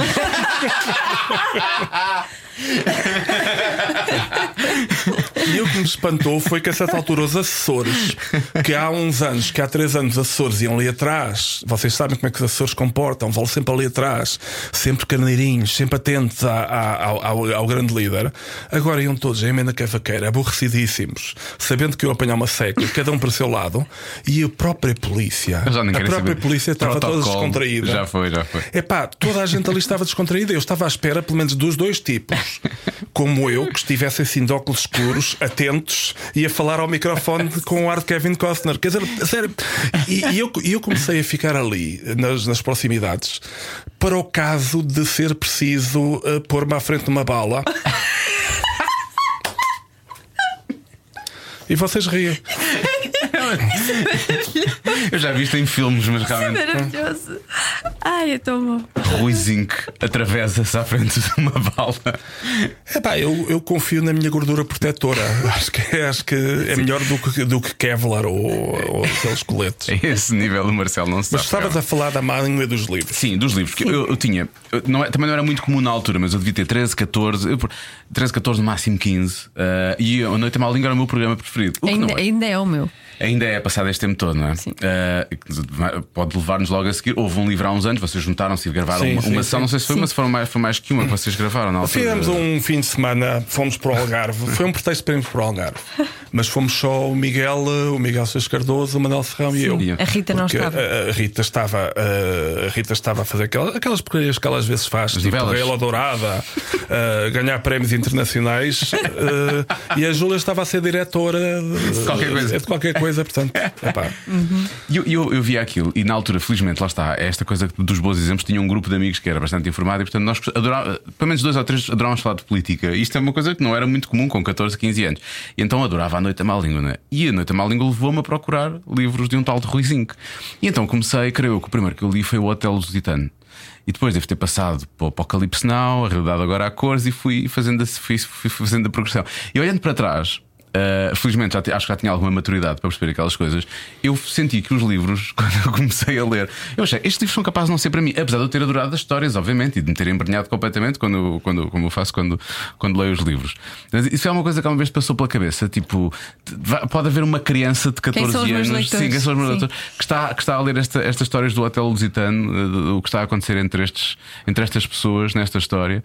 Sim, uh... pode, pode acontecer. O, os, os livros têm têm sempre um leitor-alvo. Quer dizer, eu, quando, quando, os, quando, um escritor diz eu não escrevo para ninguém, não, escreve. Uma pessoa escreve para alguém.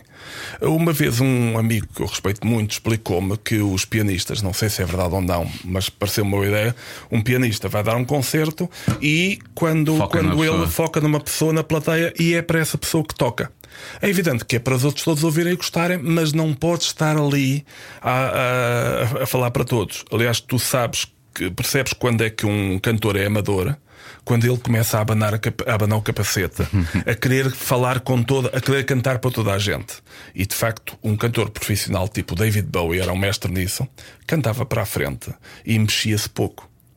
Enquanto que os amadores mexem-se e estão sempre a mexer, a mexer a cabeça para os lados. Portanto, estás a dizer que o Mick Jagger é um amador, é isso que está a acontecer aqui agora. Sim.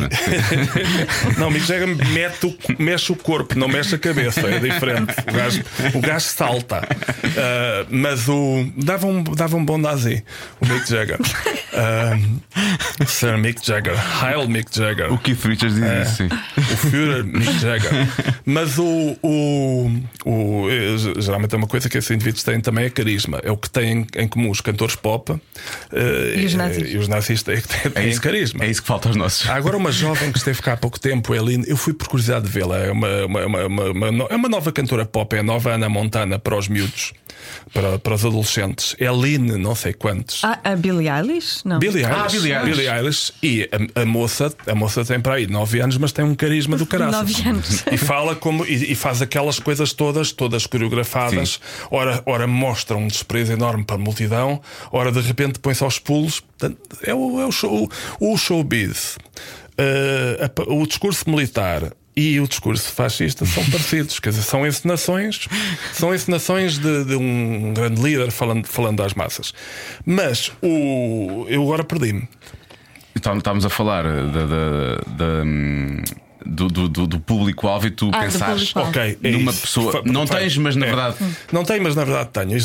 E de facto, os livros são muitas vezes lidos pela pessoa para quem não são dirigidos. É a diferença. Isto é, é, é, em teoria, é muito fácil. É a diferença entre o leitor implícito no texto. Portanto, se eu escrevo em português, é claramente para ser lido por, por, pessoas que sabem português. Portanto, desde logo começa por aí.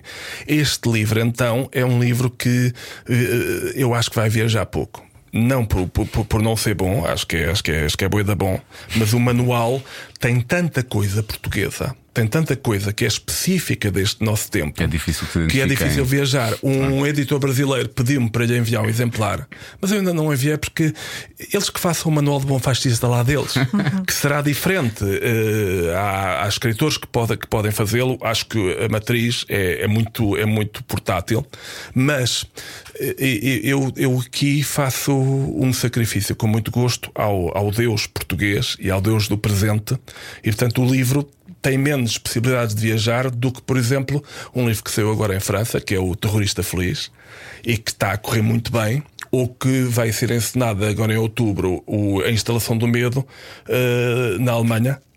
Em Bona e que também corre bem, ou seja, que são, portanto, esses são livros que viajam porque são livros que se abstraem um pouco do, da, da coisa concreta.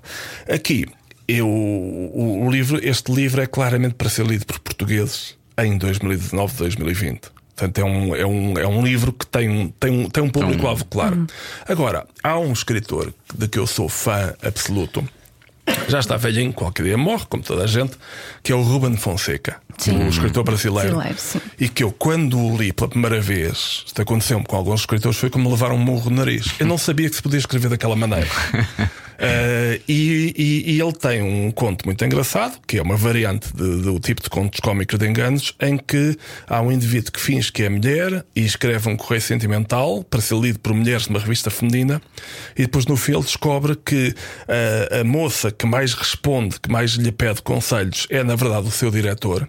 E e aquilo, embora aquele, aquele, aquela revista seja dirigida para mulheres da classe B, são na verdade lidas por homens da classe B. ah, é o, portanto, o, o, uma, no meu tempo as Playboys eram para adultos, mas acabam por ser porque caí nas mãos de meus de 12 anos. Portanto, o, o, os, esses livros, a compreensão não, não, não, não me falha. Eu uma vez fui a uma, uma, uma, uma escola, um, um liceu. E a certa altura estava lá um miúdo de 14 anos que apresentou o Hotel Lusitano precisamente. E ele a certa altura disse: Bom, este livro contém algumas palavras difíceis. e pronto, isso é um separador. Agora, há uns tempos houve uma senhora velhota que me pediu que disse: Ah, eu adorei o seu Aníbal Leitor, eu adorei, ai, eu, eu gostava de ler mais. Seu, agora vou ler a instalação do medo. Eu disse: Não! Porque cada livro, cada livro tenta, tenta. Eu não tento, eu tento não fazer cromos repetidos. Agora, faço cromos, que umas vezes são parecidos com outros, é sempre a mesma pessoa, há um certo tom de voz que se mantém, uhum. mas cada livro tem a sua modulação. Um bocadinho como numa sinfonia. Um, o, o, andamento é diferente do outro. O andamento tipo adagio é diferente do andante ou do allegro, uh, que é Há livros que eu faço que são mais bem dispostos e há livros que eu faço que são mais crispados e há livros que eu faço que são profundamente tristes. Espero que não tenhas lido o suplente. Uh, não, não, não, Porque não. o suplente teve de alguns jornalistas amigos, mas pouco atentos, eh, vários elogios a dizer: Ah, um livro tão divertido do Rui. Foi de, é de 2000, já dá, dá, dá, dá, dá 19 anos. E o livro tão divertido do Rui tinha um início divertido tinha um final assim assim, e pelo meio morria uma criança. E eu fiquei a dizer: pá, estou rodeado de fascistas cruéis. Porque esta gente acha divertida a morte de uma criança. Ou então não leram. Ou então leram só o início. Ah, não tinha pensado nessa hipótese. olha, olha, olha, agora estiveste bem. leram só o início. Ah, isto, é muito divertido. Já percebi, já percebi o resto do é. ritmo do livro, é isso. Mas este, este livro é, obviamente, bonacheirão. Sim. E o tom é esse, e eu já tenho experiência e técnica e idade suficiente para saber qual é o tom. Qual é o tom? Portanto, quer dizer, dentro do, do, do, tipo de livros que eu faço, eu acho que este, este, é, este é aquele que pode vender, pode vender como, como pãezinhos ou como Quetzalbrot, ou como pequenos Führers. pequenos Führerzinhos com, com doce de ovos. É, é, é, aquilo que nós queremos. Que fica assim, depois o doce de ovos fica assim no lábio superior e faz um bigodinho de louro. é. abaixo do nariz. Ah, é. Olha, mas obrigado por me teres introduzido uma série de, de, de conceitos e, de, de, formas de estar na relação, em relações que era uma coisa que para mim era totalmente. Eu era miúdo, não tinha a noção, não é? Eu tinha uma visão muito bucólico ou romântica do que é que seria o amor. Não sabia lá, né? Eu não tinha dado um beijo ainda, provavelmente, nessa altura. É. Sim, mas sabes que é agir uma coisa que é. Antigamente, eu, eu, eu não sei, eu não tenho carro tenho carta, mas uh, antigamente sei que os carros, vocês se calhar ainda se lembram disso, os carros tinham que fazer a rodagem. Sim, sim, sim. sim. E a rodagem era nunca ultrapassar uma certa velocidade, mas depois havia um outro segredo, que é de vez em quando era bom dar uma guinada e acelerar para, para que aquilo também não ficasse viciado. Sim. Portanto, a rodagem tinha que ser cuidado, ainda estamos a começar, o carro é novo, o condutor é novo, mas de vez em quando, quando havia uma, assim, uma reta, dar uma guinada e acelerar até para, para até fazia bem. Eu acho que com a leitura é a mesma coisa. Que é, se um miúdo de 6 anos está a ler coisas que não são para a sua idade, eh, arrisca-se a, a, ser grave. Mas, em qualquer idade, se de repente nos passa pela frente uma coisa que não é para nós, às vezes uma pessoa pode se surpreender. E, e já me aconteceu surpreender-me, que é pessoas que eu pensava que, que não, não, não gostariam de uma coisa, depois, depois gostaram. Por exemplo, eu acho que na indústria do livro, muitas vezes nós damos livros, uh, damos livros de, melhor, de, pior qualidade pelos anos às pessoas, porque subestimamos os nossos amigos. Então eu digo: epá, a Tuxa, eu queria, eu queria oferecer à Tuxa um, o Dostoevsky, o crime e castigo de Dostoevsky, mas eu acho que a Tuxa eu gosto dela, mas não, não, não gosta de ler, vou oferecer-lhe este livro de autoajuda. e a, a, minha sorte neste momento é que as tuchas de, de, de, Portugal recebam pelos anos o meu livro, porque as pessoas dizem: é pá, é do zinco, deve ser tão mau uh, que, que a tucha gosta. E tem a palavra manual, ah, tenho certeza é. que. Não, é isso. Ela é. vai aprender alguma coisa com isto, é o que vai acontecer.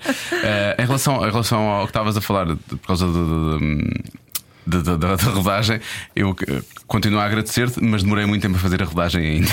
não foi logo a seguir, mesmo assim. Demorou muito tempo ainda, ainda demorou é, muito tempo. É, mas eu estou grato porque, porque é, é, é, é muito, é, porra, é, muito bom mesmo, sempre. Por mais que uma pessoa faça de forte, ah, eu não ligo essas coisas.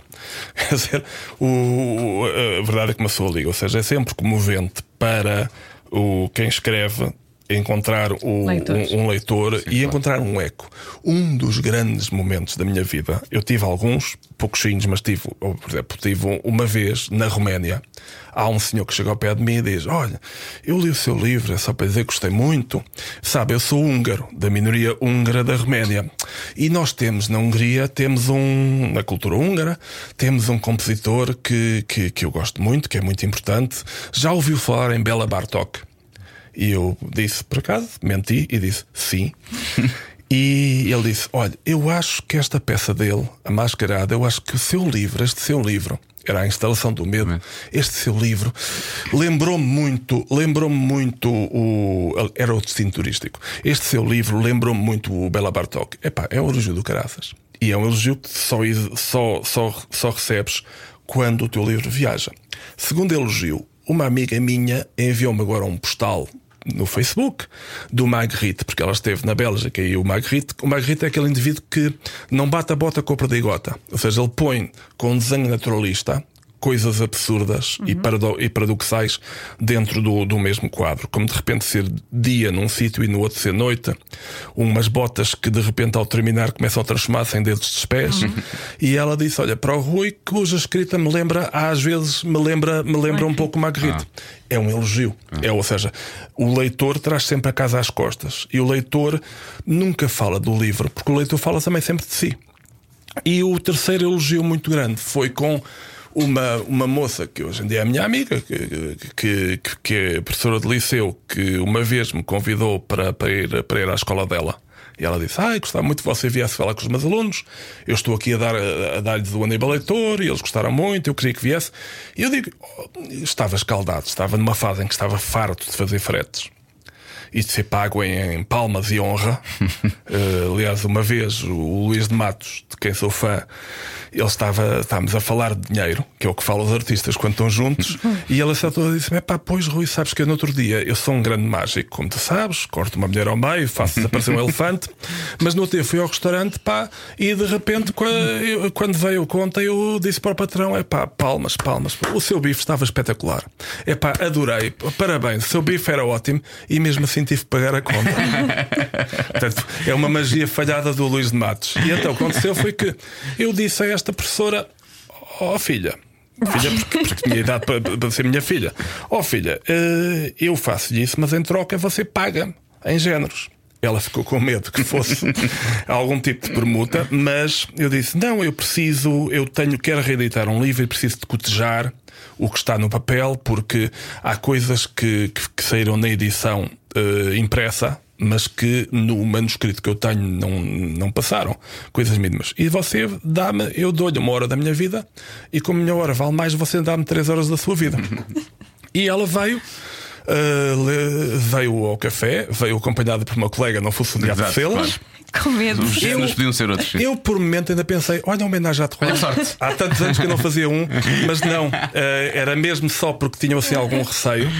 E, e, e, e lá começaram a ajudar-me. Depois, nos dias seguintes, lá, foram ajudando. Uma hora vinha uma e eu, certo, eu disse: Olha, a dívida, o trabalho está pago. Portanto, eu agora vou com gosto lá à escola, uh, mas ela disse: Não, eu estou a gostar, já agora continuo. E continuo, e continuo ali. E houve um dia em que desatou a chorar. Estávamos num café ao pé da minha casa e ela desatou a chorar à minha frente. Epá, e o dono do café, que, que é meu vizinho, que começou a olhar de sobre-olho, assim, dizer, mas porque, porque aquilo tinha o ar de uma, de, de uma separação a dizer: Não não posso abandonar a minha mulher, uh, mas não te preocupes, não és tu, sou eu. Ele tinha um ar e ela, mas não, não, porquê? Eu posso mudar qualquer coisa. E parecia, parecia uma separação, parecia um, um, um caso a terminar. E tanto que, o, que, o, que, o, que o homem depois perguntou ao oh, oh, seu Rui, então, então, então como é que é? Implícito, você é parte suficiente para vir ter o, uma cena destas para o pé de sua casa? uh, E eu percebi que, que, o que quer que eu dissesse, eu só pude dizer, não é o que pensa. Não é o que parece. mas, uh, mas o que aconteceu foi isto: foi que havia uma passagem de um livro que era uh, a intenção era ser comovente. Mas tu, quando pões garatujos no papel, nunca sabes o que é que sai. A intenção era ser comovente e eu verifiquei, pelo menos para aquela leitora, aquela passagem estrangulava e estrangulava porque ela, ela, não, teve, ela não chorou com, com, com, com o que estava no papel, ela chorou com o ricochete entre o que estava dentro dela e o que estava no papel. Sim. Ela, como tinha filhos, que dá uma outra competência para, para, para, para, para certas coisas, ela de repente desatou num choro. Porque aquilo mexeu com uma coisa que é o medo de qualquer mãe, de qualquer pai, que é a fragilidade da vida. E por isso é que a vida deve ser bem tratada. E isso foram, olha, três momentos bonitos. Incrível, foi incrível. Bom, vamos. Hum, estamos quase a acabar. Vamos, vamos, vamos É uma pena, eu adorava Pois é, falar. eu, adorava eu sei que nós íamos ficar aqui três adorava horas. di- Dizer, eu, eu vi, ah, vi hoje de manhã vídeos de, de uma, tech, uma TED Talk do Ruizinho, que aquilo é stand-up com- comedy. Eu ri mais durante aqueles 20, 30 minutos do que num espetáculo de stand-up comedy. É, o humor é, é assim na, na- vida na, na vida cotidiana ou, ou- ou usa só como uma arma artística? É é uma, é uma boa pergunta é uma pergunta sem resposta. nós todos somos. eh, nós somos naturalidade trabalhada. Eh, e, e- estou a falar de vocês mesmos, os dois. Vocês fazem rádio como profissão. E tanto, o- as pessoas gostam tanto mais de vos ouvir quando vocês forem naturais. Portanto, Mas a naturalidade dá muito trabalho a criar. Portanto, nós, em criança, eh, aprendemos a fazer aquilo que é a fazer das fraquezas força. E às vezes a transformar aquilo que são defeitos em, em, em qualidades. A transformar o, aquilo que nós não podemos evitar. Eu não posso evitar ciciar mas de repente o meu ciciar tornou-se uma marca, não só não impede a comunicação, como às vezes faz com que as pessoas 20 e tal anos depois digam: Olha, eu reconheci-o, você é o não sei quantos, eu reconheci-o foi pela voz. E isso eh, é o que todos nós fazemos. Portanto, eu hoje eh, o humor sai-me naturalmente. O que faz precisamente o que é diferente, que é um stand-up comediante, e há mesmo, neste momento, há gente que escreve humor muito bom em Portugal e muito bons profissionais. E talvez, no meu tempo isso disse, talvez eu tivesse verdade por aí, mas, mas não é verdade. Mas o meu humor é amador. O que significa que ele está cá, mas nunca é a marca essencial. Portanto, eu uso o humor nas aulas, muitas vezes precisamente para ver se aquela, aquela gente não adormece. Mas depois, quando eles baixam a guarda, eu tiro-lhes com 20 minutos de coisas sérias. E depois, quando os vejo a adormecer, é quase a necessidade de. de, de- o humor é um, é um, é um. O humor é uma. opá, há muitas coisas que se dizer sobre o humor, mas é. É o espírito a dançar. é a linguagem e o espírito a dançar. São as duas coisas que nós temos, que quase todos temos à exceção dos surdos mudos. Ainda não quero ofender nenhum surdo que te- esteja a ouvir isto, mas o humor é, um, é, um, é, um, é, um, é uma dança. Tu estás a dizer uma coisa e de repente há um pequeno desvio. É um momento de poesia. A melhor poesia, olha, da José Gomes Ferreira, é o Morada. A literatura do Mário de Carvalho é o Morada. A poesia do, do, do Alberto Pimenta é o Morada. As coisas de muita gente, depois há grandes escritores que não têm tanto humor, que são mais do, do, do, do outro género, mas eh, o humor é, um- é, é um- ao mesmo tempo é, um- é uma leveza, é uma, é uma pequena leveza no, no meio de uma vida que já é pesada, pesada QB. Depois, é uma coisa que eu vejo no- não só nos humoristas, como nas pessoas da a Brigada do Bem.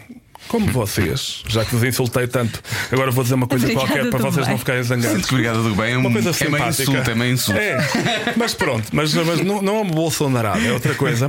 Mas é um bocadinho. As pessoas que são da fala, a fala é o bem. Voltando ao cavaco, uma coisa que me irrita naquele tipo de pessoa é eh, o político que diz que não é político. Fez carreira com isso. E o, e o tipo que faz discursos e que diz que não gosta de falar porque acha que os tipos que falam eh, são, não, estão, não, não, não são consequentes. A ideia de que o silêncio é dor. E a Brigada do Bem, para mim, a brigada antifascista, ou não fascista, se quisermos, é a brigada da fala. Eu acredito que o mais do, o silenciador, mas, mas, mas, o, mas, o, mas a fala, a fala é diamante. E, e- e a rádio, por definição, é, fa, é fala. E o, que, o- e, e é e o que acontece com, com os humoristas, com tudo mais, é gente que tenta brincar com, com, com as coisas da vida e que tem muito poucos humoristas, mesmo os menos talentosos, muito poucos não são pessoas sensatas. Quando desligam o momento em que estão a dizer piadas, são pessoas normais muitas vezes, são pessoas com uma vida afetiva muito organizada. São bons pais, são bons filhos e são pessoas muitas vezes que vão tratar eh, que, que, que tratam bem das coisas. A última vez que eu vi o Jimba, que é, é um rapaz da minha criação, estávamos os dois. A, a- a- ele estava a visitar a mãe. e eu tinha vindo visitar a minha mãe. E os dois éramos bons, éramos dois bons filhos com 50 e tal anos a falar dessas coisas. Portanto, o, o- a percepção sempre de que há coisas sérias e graves na vida em que o humor para, mas são muito poucas. Isto é, tu- é, é, é, é simplesmente isso. É, nós sabemos que isto é frágil e o humor é a percepção de que isto é frágil, mas é a ideia poética de que um momento pode ser captado e brilhante. Como aquela foto que eu acho lindíssima do Henriques, o, o, o- o- Jo- João Henrique, ou como é que ele se chama? Eu, eu não sei o nome. O, o, o- o jogador, o ex-jogador e treinador do Barcelona. Ah, o Luís Henrique. O Luís Henriques, o Luís Henriques Sim. que, que, que, o, que há uma foto que para mim representa o- todos os pais do mundo. Porque é uma foto que foi tirada no campo quando ele estava a festejar uma vitória qualquer e a certa altura ele está, a- ele está a ser perseguido a brincar, a apanhada, com a filha. E aquela foto é uma foto de luxo. Porquê? Porque as pessoas normais não têm, não são fotografadas com uma teleobjetiva. Portanto, aquilo é uma, é uma daquelas câmaras assim que faz inveja até a um ator porno e assim, uma coisa comprida e grande e, tudo, e grossa e que tem aqueles tipos que estão lá na- a- atrás das balizas, sempre a ver Sentados. os jogos, sentados a ver os jogos e consegue, com aquela objetiva tão grande, eu não sei a parte técnica, mas consegue captar um microsegundo. Porque, e consegue captá-lo com uma limpidez. Que nós, com os nossos desgraçados telemóveis, não conseguimos. E é uma foto que representa todos os pais que perdem filhas. Ele está felicíssimo a fugir, a brincar, a correr com ela, ele, a- ele a correr para um lado e ela, a co- ele a correr em direção a ele. Há um espaço de relva entre os dois e eles estão completamente sós naquele momento de felicidade pura e que eu penso que vai servir de consolo. Não só ao Luís Henrique, Henrique como a- se calhar a muitas muita pessoas. gente, claro. Aquela foto devia ser oferecida de Natal às pessoas que perderam filhos. Porque não, não, não são as pessoas que lá estão, mas aquela é, é- é tão feliz aquele momento, é tão bonito e é eterno. E o humor para mim é isso. pá. Ai. Este programa acaba aqui. Nós normalmente temos. eu- eu depois pois disto não vamos só podemos- estragar. Não podemos estragar. Não, só para dizer a mesma coisa, que é os filmes do Chaplin, que, com quem todos nós aprendemos, e do Buster Keaton, que aconselhamos toda a gente a ver, terminavam. Eu, eu lembro-me do, do, Sa- da Char- o, o Charles Chaplin era um sacana. Porque eu ia ver barato ao, ao, ao, ao, ao- ao Palácio Foz, que é em Lisboa, que era uma, uma cinemateca barata, onde se via filmes por, por, por, por metade do preço. E eu ia lá ver os filmes do, do Charles Chaplin quando era adolescente. E no final do filme, o filme, uma pessoa ria a bandeiras despregadas durante, durante hora e meia. E nos últimos três minutos, o filho da mãe partia-nos o coração. E de repente as luzes da sala acendiam. E não foi nem uma, nem duas, nem três vezes que eu fui apanhado de repente a sensação que os adolescentes têm de estar toda a gente a olhar para mim e eu, e eu banhado em lágrimas Epá, e- e não me consegui levantar para as pessoas não verem aqu- aquilo. Portanto, o, o humor também tem essa componente. É, a diferença entre o humor e o fado é que o humor não é chato.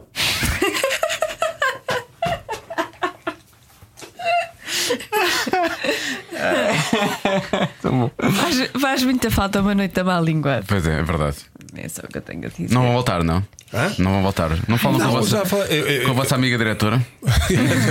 Não, os tempos mudaram. Ela, ela tem saudades, todos nós temos saudades, mas o Manuel Serrão, que é sempre o mais sensato de nós, Por incrível que pareça? ele diz, ele diz que não há, não há condições.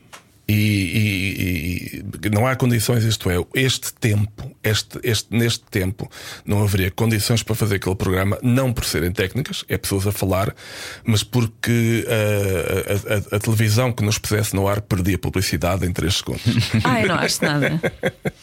E, e- e, portanto nós tivemos o nosso, o nosso momento e- e é um orgulho, é um orgulho ter atravessado já três décadas a fazer de vez em quando coisas que, que, que tocam, não digo pôr o dedo na ferida, isso é uma frase fascista, mas digo tocar, tocar ao de leve no, num, num ponto, num ponto G do nosso tempo.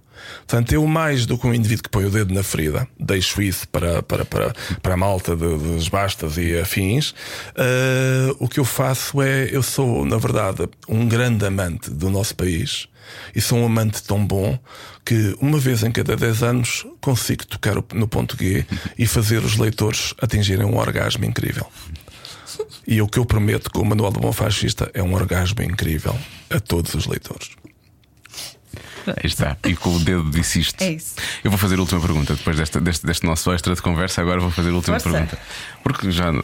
Com, com o Rui, acho que estamos à vontade, não é? E depois desta conversa, eu acho que faz todo o sentido. Este Eu programa, por incrível que pareça, é que termina sempre assim. Nós fazemos sempre esta pergunta aos convidados. Agora, agora é que o Rui vai dizer mal Agora, agora nós. sim. nós Na verdade, não, não fizemos nada. esta pergunta à Catarina Martins, mas não interessa. Vamos, vamos assumir que fizemos a todos os convidados até agora. Rui, se tivesses de usar, e és escritor, portanto ter- ter- terás toda a facilidade em usar adjetivos, mas se tivesses de adjetivar o teu pênis, que adjetivo usarias? Fofinho. Tá bem. Não esperava. Queria- Estava à espera que eu dissesse mole. Não, não, não, não, não.